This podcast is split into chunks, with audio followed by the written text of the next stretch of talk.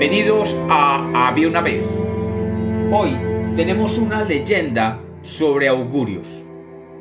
Bienvenidos de nuevo a Había una vez. Espero que lo disfruten. Había una vez. Había una vez una ciudad muy antigua de murallas y torres tan altas que la resguardaban de todo posible ataque.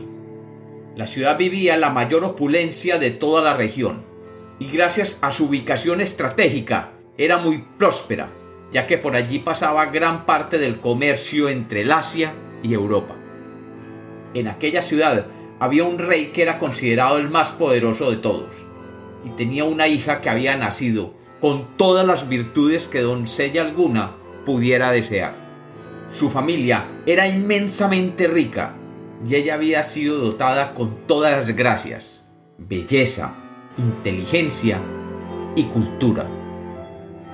Cuando ella y su hermano gemelo Heleno nacieron, sus padres celebraron una gran fiesta en el templo de Apolo.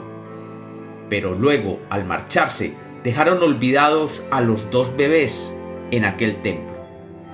Al día siguiente, cuando regresaron a recogerlos, los gemelos estaban dormidos y dos serpientes los rodeaban y los recorrían con sus lenguas. Al sentir la presencia de los humanos, las serpientes se retiraron, pero les dejaron un nuevo don. Ambos podrían profetizar el futuro. Pero para ella era doloroso ver permanentemente lo que iba a suceder, y siempre renegaba de su don, ya que le causaba angustia y pena. Cuando creció la joven, desarrolló tal belleza que de todas partes del mundo viajaban príncipes ricos, poderosos y apuestos para clamar por su amor. Pero ella, orgullosa, los rechazaba a todos y no les prestaba ninguna atención. Pero una mañana, mientras caminaba por uno de los amplios y fabulosos jardines del castillo de su padre, fue observada por el dios Apolo, que tirado de dos bellos corceles iluminaba el firmamento. La belleza de la joven era tal que toda la luz emanada por el dios palidecía frente a la radiante presencia de aquella princesa. El dios Apolo decidió cortejarla y ella, orgullosa, lo rechazaba. El dios, encantado por su belleza y sus múltiples talentos y virtudes, le prometió que le daría lo que quisiera a cambio de su amor. Pero ella solo tenía un deseo, quería poder controlar sus artes adivinatorias, para que no le causaran más angustias. Apolo le ofreció enseñarle a dominar sus poderes, a cambio de que le diera su amor eterno y absoluto, y darle, además, el don de la persuasión, para que pudiera convencer a todo el que la oyera. Renuente la joven aceptó, pero él comenzó la tarea de enseñarle a controlar sus visiones y cómo convencer a la gente. Cuando ella dominó estos nuevos poderes, dejó atrás sus inseguridades y se convirtió en una mujer segura y confiada de sí misma. Apolo enloqueció aún más por ella, pero la joven, ya que podía dominar sus dones, decidió rechazar una vez más al joven dios. Este, al sentirse repudiado y engañado, la escupió en su boca y le retiró el don de la persuasión. A partir de allí, todo cambió para aquella princesa y para la antigua ciudad. La joven comenzó a ver las profecías en su mente, pero habiendo perdido el don de la persuasión, nadie, absolutamente nadie le creía.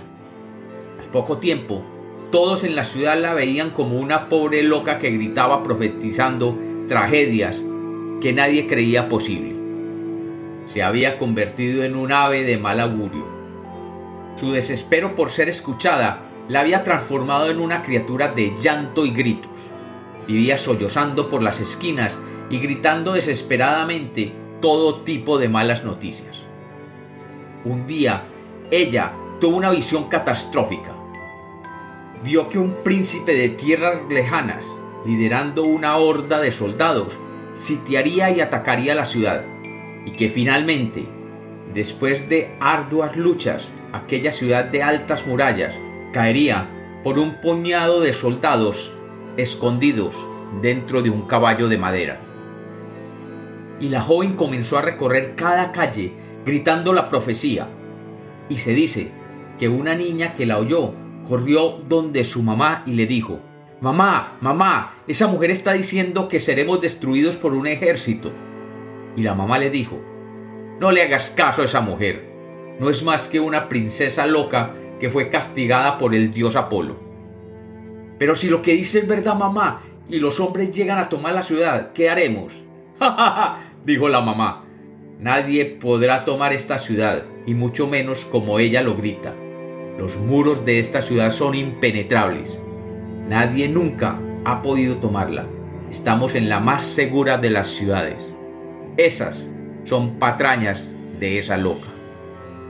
Y mientras esto decían, el horizonte se oscurecía con cientos de embarcaciones que provenientes del oeste se acercaban a las playas de Troya y sitiarían la magnífica ciudad de altas murallas por diez años, hasta que como gritaba la loca y nadie le creía, un caballo de madera traería un puñado de soldados dentro de las murallas y permitiría la toma de la ciudad hasta ese día inexpugnable la ciudad de Troya caería, aquella ciudad donde caminaba y deambulaba gritando para que la oyeran y le creyeran, la hija del rey Priamo y Ecúa, la bella y desgraciada Casandra, el ave de Malagüero.